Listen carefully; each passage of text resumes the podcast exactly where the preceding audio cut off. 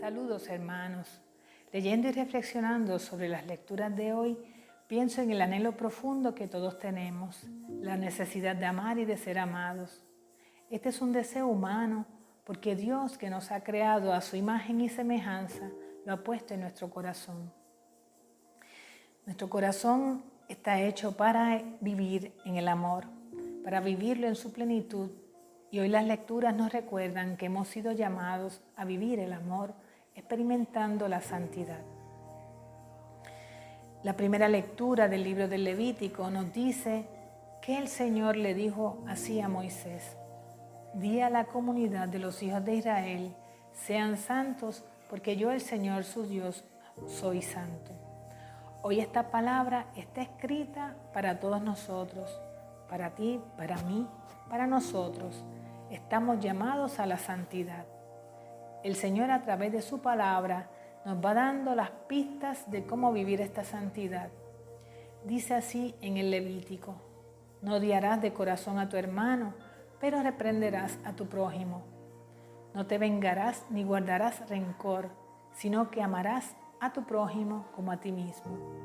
Son palabras que indican una manera de relacionarse, que busquen el bien, busca el bien en el otro. Amar al otro, procurando en el otro todo el bien que deseo para mí mismo. Es fuerte esto, porque requiere de una atención muy grande hacia el hermano, una capacidad de relación muy delicada. Es amar al modo de Dios, según nuestras fuerzas y capacidades.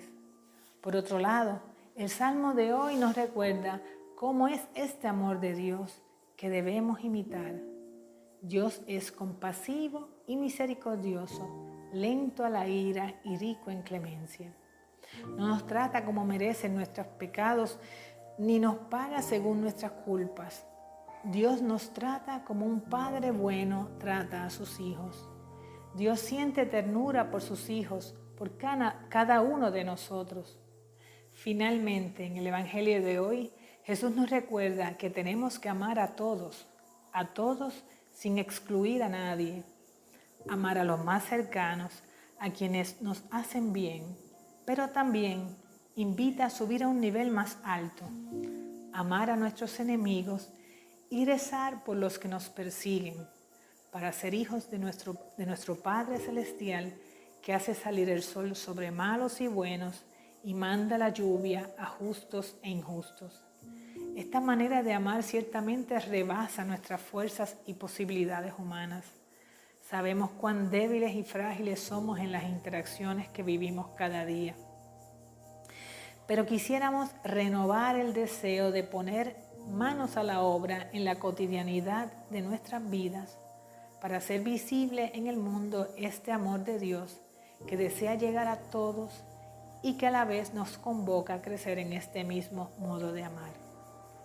Pidamos a Dios que su gracia pueda llegar a todos nosotros para alcanzar esta conciencia de mirar con esta mirada de Dios. Y que podamos seguir creciendo en relaciones de amor y confianza para juntos construir este estilo de vida que nos propone el Evangelio. Buen domingo a todos.